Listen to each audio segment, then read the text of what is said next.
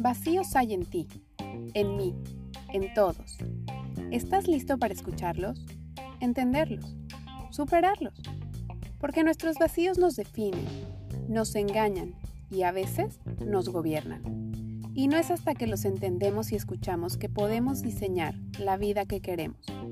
Yo soy Sol Corral y esto es Vacíos. Para ti, ¿qué es la felicidad? Si estás escuchando el capítulo de hoy con alguien, pregúntale para él o ella qué es la felicidad. ¿Coinciden sus definiciones? Desde que somos niños nos cuentan historias que terminan con y fueron felices para siempre.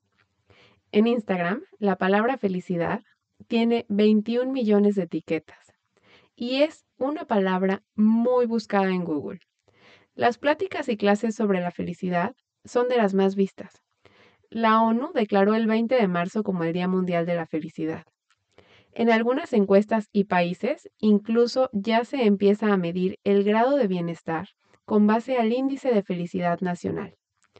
Así que pareciera que la felicidad es un gran tema o es el objetivo máximo y se nos vende como esta idea de algo que es alcanzable, como una meta que hay que perseguir toda la vida y que una vez alcanzada pasará a ser un estado permanente en nosotros.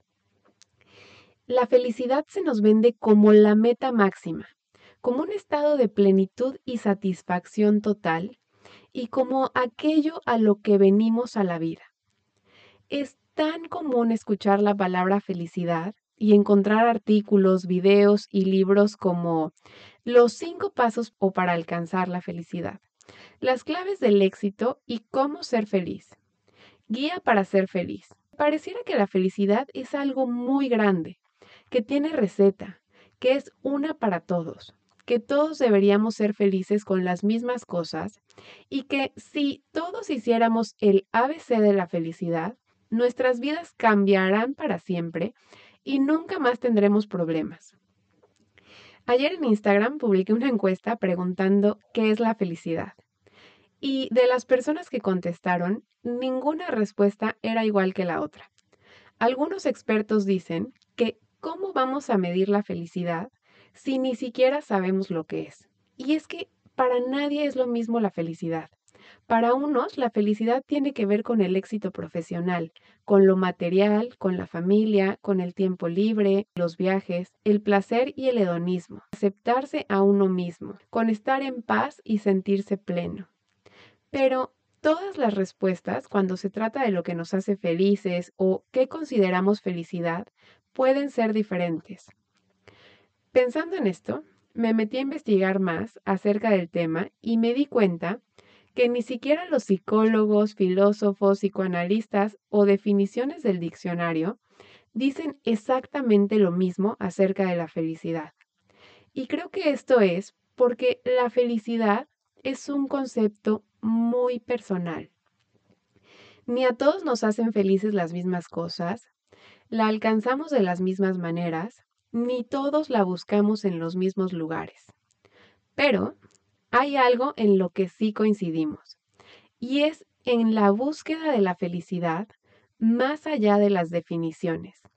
Quizá no sabemos qué es, quizá no sabemos cómo luce, o tal vez cada quien le hemos dado un significado diferente de acuerdo a nuestra propia historia. Pero si hay algo que es seguro, es que todos queremos ser felices y todos vamos por la vida persiguiendo esta eterna promesa de la felicidad. Pero, ¿es la felicidad una meta en sí misma?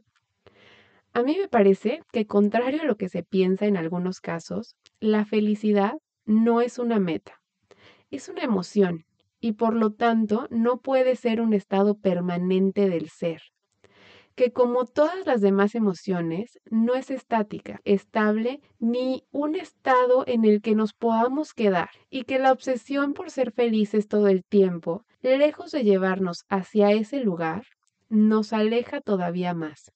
Creo que en vez de preguntarnos si somos felices, tal vez la pregunta sería, en qué momentos hemos sido más felices. Porque la felicidad, desde mi punto de vista, es eso, el cúmulo de esos momentos. Y muchas veces en esos momentos cotidianos del día a día.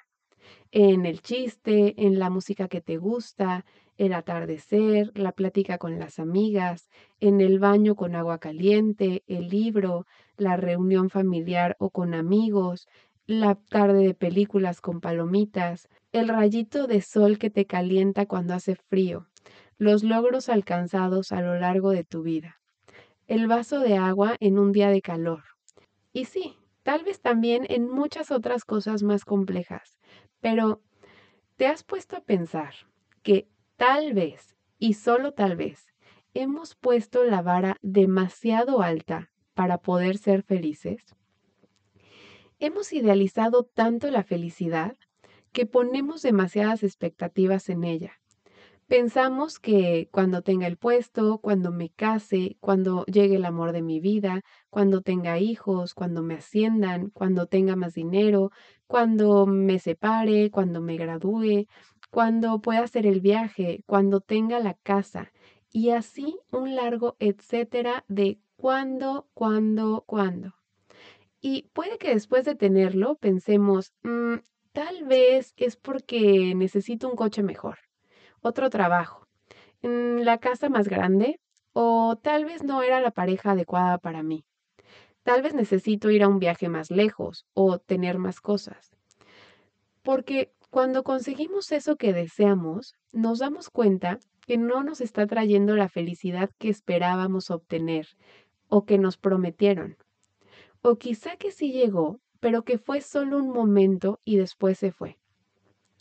Y creo que es justo eso, el saber que eso que te han vendido como un estado de plenitud permanente y que tal vez a la industria le conviene porque las personas insatisfechas compran, es en realidad pequeños destellos de las cosas que nos gustan y nos dan plenitud. No es el que te gradúes donde encontrarás la felicidad, es en las pláticas con amigos, las tareas, la gente que conoces, los aprendizajes, los pequeños logros.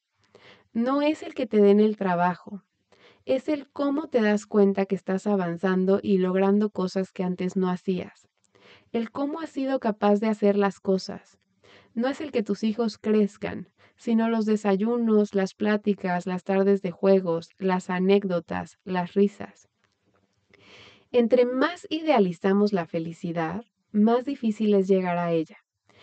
Se vuelve la zanahoria del conejo que está montado en una caminadora que nunca consigue llegar a ella. El neurólogo Francisco Mora apunta en la revista Ethic que el cerebro humano no está diseñado para alcanzar la felicidad de manera constante, sino para sobrevivir. Pero, ¿la felicidad es una elección? Creo que tenemos muchas afirmaciones alrededor de la felicidad que valdría la pena cuestionarnos y repensar. Si bien creo que sí, que los momentos de felicidad pueden ser más si tenemos la capacidad de autorregular nuestros pensamientos y tratar de amoldarnos de manera creativa con las herramientas que tenemos en este momento a la realidad, también creo que no siempre es posible tener una mentalidad que nos acerque a esa felicidad de la que se nos habla y que nos venden como si fuera una felicidad de microondas, en la que con solo desear ser feliz, basta, ya está, lo tienes. Que la felicidad depende al 100% de nosotros. Cuando la realidad es que a veces hay situaciones en las que lo que está pasando afuera y está lejos de nuestro control es demasiado y creer que está en nosotros cambiar esa realidad al 100% puede meter más presión y provocar justamente el efecto contrario, alejándonos de eso que estamos buscando. Creo que más allá de mantener una mentalidad positiva todo el tiempo en la que la felicidad es permanente, plena y perfecta, y dejarnos llevar por frases y creencias que están más apegadas al positivismo tóxico del que hablé en el episodio 10 que a la realidad, creencias que en el afán de querer motivarnos nos hacen más daño que bien, porque nos hacen querer alcanzar algo que no existe. Lo mejor sería poder adaptarnos a lo que hay, así como es ahora, entendiendo que es un proceso que tiene que pasar, que no podemos cambiar, pero que tampoco será permanente, abrazando y perdiéndole el miedo a la realidad, y tratando de encontrar una solución o una respuesta creativa ante eso. Actualmente, hay estudios que dicen que vivimos más y mejor. Tenemos más herramientas para educarnos. Contamos con más horas de ocio, gracias a la tecnología. Y eso ha bajado la presión en las tareas cotidianas en relación a hace 50 años. Y sin embargo, pareciera que somos menos felices. En gran parte porque la tecnología, así como ha traído comodidad a nuestras vidas y nos permite lograr en menos tiempo muchas de las tareas que hacemos, también nos ha aislado un poco de las personas. Y los seres humanos somos seres sociales, que necesitamos de contacto y relaciones para sentirnos bien. Pero creo que también el fenómeno de redes sociales no ayuda, pues tenemos todo el tiempo la posibilidad de comparar nuestra vida con la de las personas extrañas o conocidas y que parecieran estar viviendo vidas perfectas y muy alejadas de nuestros entornos reales propios. Todo mundo aparenta ser feliz y tener vidas perfectas. Subimos los mejores momentos y es que, claro, a nadie podría interesarle la foto de tu canasta de ropa doblada o la que se ha acumulado en el cesto. Eh, tú haciendo la comida y picando las verduras, o en una discusión, o cuando regañas a tus hijos, o los días que parece que nada te está saliendo bien. Pero algo que creo que tenemos que hacer consciente es que lo que se ve en redes sociales ha de ser un 1% de la vida de una persona y que generalmente ese lado es el lado que quieren que veamos o que queremos que los demás vean pero todos tenemos vidas similares en las que enfrentamos problemas, emociones y sentimientos que tal vez no son bonitos o no son para compartir, pero nos brindan crecimiento y son parte de la vida de todos. Sumado a los posts en los que todo es alegría, felicidad, positivismo total y absoluto, tenerlo todo, gente exitosa, amándose y teniendo las mejores relaciones o trabajos que mm, hace que actualmente parezca como que estamos obligados a ser felices de manera permanente. Esto a la larga se traduce en un sentimiento de frustración por sentirse insuficiente y de culpabilidad por no tener lo que se requiere para ser feliz o sentirte bien en medio de lo que pareciera ser una sociedad que disfruta al máximo cada momento de su vida. Cuando todo lo que tienes que ser en la vida es ser feliz, la felicidad se vuelve algo pesado, que hay que vivir persiguiendo y trabajando en ello, pues nunca se llega a ser tan feliz como se quisiera o se debería. Además, la presión por la felicidad constante puede hacernos caer en placeres en los que cada vez necesitemos más dosis para sentirnos mejor recurriendo a comida, comprar cosas, abuso de sustancias o adicciones. Si estás pasando por un momento en el que a lo mejor no te sientes del todo bien o feliz, valdría la pena que te replantearas la idea de que quizá no lo eres de la manera en que el ambiente lo exige y nos lo vende, pero tal vez sí lo seas de una manera más real. Lo que a mí me gusta pensar y que me gustaría proponerte es bajarle a la expectativa de la felicidad. Aceptar que no todo el tiempo tenemos que estar en nuestro estado constante de plenitud total. Bajarle a la exigencia de todo eso que nos han hecho creer que necesitamos para ser felices y saber que si la felicidad existe como un concepto que perseguir, no es algo que se encuentra fuera de nosotros que no está en el tener ni en el hacer, sino en el ser. Que podemos trabajar en nosotros mismos para obtener más o mejores herramientas, para adaptarnos a los cambios propios de la vida y que hay factores externos que tal vez pueden ayudarnos. Comer mejor, regular nuestra ingesta de azúcares y alimentos que nos dan placer inmediato, pero que provocan picos que después nos hacen sentir el bajón. Haciendo ejercicio o alguna actividad física para producir endorfinas, que son estas hormonas que nos ayudan a sentirnos más felices. Buscar momentos para reírnos y recordar momentos felices. Construye relaciones cercanas y rodéate de personas que sumen a tu vida. Somos seres que necesitan el contacto. Haz vínculos reales que te ayuden a mantener un estado más neutral y de amor, lejos del drama o la toxicidad, en donde pareciera que tienes que caminar de puntillas y con el estrés constante de no saber qué es lo que va a pasar y personas con las que los momentos felices sean más. Una mentalidad realista con un enfoque proactivo puede ayudarte a sacar lo mejor de cada situación en la que te preguntes qué puedes hacer tú para cambiar eso que no te está gustando o que no te está llenando del todo. En vez de preguntarte si eres feliz, Pregúntate si los momentos felices o de plenitud en esa relación, trabajo, carrera, situación, sin pretender que sean perfectos, solo lo suficientemente buenos para ti y que sumen más momentos de los que restan.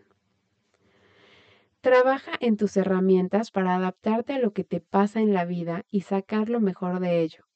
Muévete de donde no te está gustando. Haz cambios de a poco y disfruta el día a día cuando se pueda. En los malos momentos, abrázalos como parte de tu humanidad, de saber que son parte de la vida también. Piensa que aunque no lo puedas ver ahorita, no son permanentes, que van a pasar. Y si lo decides, al final aprenderás algo nuevo de ellos. Identifica esos momentos del día a día que te dan chispazos de felicidad, y agradece por ellos. Si puedes, empieza a hacerlo de manera más consciente, hasta que se haga un hábito en tu día a día. Y recuerda, no tienen que ser grandes momentos mágicos y extraordinarios. Puede ser ver salir el sol o bañarte con agua caliente. Hay quien asegura que la felicidad está ligada al agradecimiento. Y por último, recordarte que la felicidad de microondas no existe que solo con pensar que quieres ser feliz, verte de cierta manera, comprarte lo que la industria te dicta, leer el libro de crecimiento personal o el libro de autoayuda, no basta. Aunque nos venda la idea de que así se consigue la felicidad, tenemos que trabajar en nosotros, escuchar nuestras necesidades, sentimientos y gustos, y que se puede transitar por todas las emociones Puedes sentir enojo, frustración, tristeza, pena, melancolía, miedo y atravesar los momentos difíciles.